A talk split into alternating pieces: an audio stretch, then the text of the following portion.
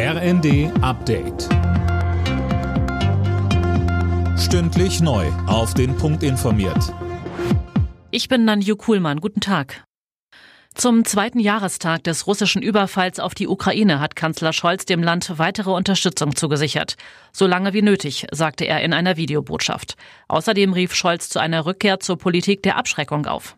Zusammen mit unseren Verbündeten müssen wir so stark sein, dass niemand es wagt, uns anzugreifen. So sorgen wir für unsere Sicherheit. Und so verteidigen wir den Frieden in Europa. Unsere beste Garantie dafür ist und bleibt die NATO, und zwar auf beiden Seiten des Atlantiks. Auch deshalb stärken wir unsere Bundeswehr und die Verteidigung Europas. Das ist unser Beitrag zu einer starken NATO.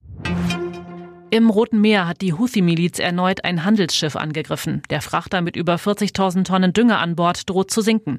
Erst gestern hat der Bundestag das Mandat für die Marinemission im Roten Meer beschlossen. Die deutsche Fregatte Hessen ist bereits auf dem Weg dorthin. In den USA gehen die Vorwahlen der Republikaner in die nächste Runde. Jetzt ist South Carolina im Südosten des Landes dran und es gibt wieder einen klaren Favoriten, Fabian Hoffmann.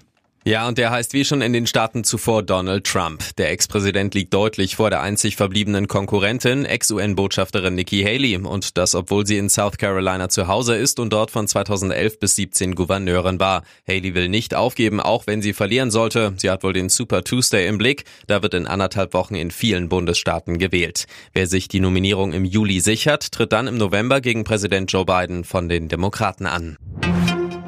Endspurt bei der Berlinale. Heute werden die Preise der Filmfestspiele vergeben. Für den besten Film gibt es den Goldenen Bären. Regisseure, Schauspieler und Drehbuchautoren können auf den Silbernen Bären hoffen. Die Berlinale läuft noch bis morgen. Alle Nachrichten auf rnd.de